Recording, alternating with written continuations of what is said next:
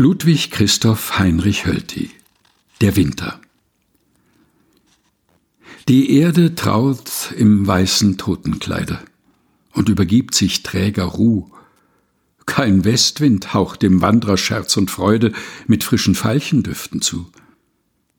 Der Ströme und der Bäche Urnen schließet des wilden Winters kalte Hand, und Boreas durchwühlt die Luft und gießet ein Meer von Flocken auf das Land. Nun sinken auf die Wälder Silberhüllen und auf das fahle Hüttendach des Landmanns.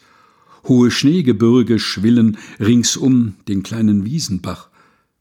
Er murmelt keine Wonne durch die Fluren, wie er im jungen Frühling tat. An seinem Ufer schlummern welke Spuren der Blume, die der Frost zertrat. Der Landschaft vormals bunte Szenen liegen entstellt. Ein finstrer Schleier umzieht des Tages Antlitz, neue Flocken fliegen im Luftraum, wo kein Phöbus glüht. Sei mir, du Flur, du weiß geschleierte Erde, gegrüßet. Deine Majestät bezaubert mich, wiewohl jetzt keine Herde auf deinen öden Triften geht und keine Harmonie die Schattengänge des Waldes füllt. Ich liebe dich mehr als den Flitterprunk und das Gedränge der Stadt, von der die Ruhe wich. Die Schönen wandeln hier im Hermeline den Bällen zu, und Chloe fängt mit ihrem Busen, ihrer Zaubermine, den Stutzer, der ihr Weihrauch schenkt die Siegerin.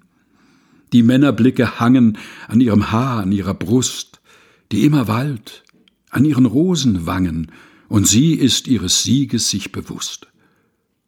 Nun rollen gleich des Windes Flügeln Schlitten durch des gedrängten Pöbels Schwall, und Stentor trabt mit abgemessenen Schritten, sobald der Abend winkt, dem Ball entgegen, wo sein Lockenbau und Weste der schönen Augen auf sich reißt.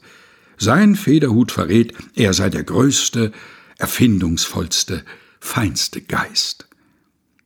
Hier dreht man sich im Tanze, der labyrinthisch sich verstrickt, und von der jungen schönen Myrtenkranze wird oft ein Blättchen abgepflückt. Ludwig Christoph Heinrich Hölty der Winter.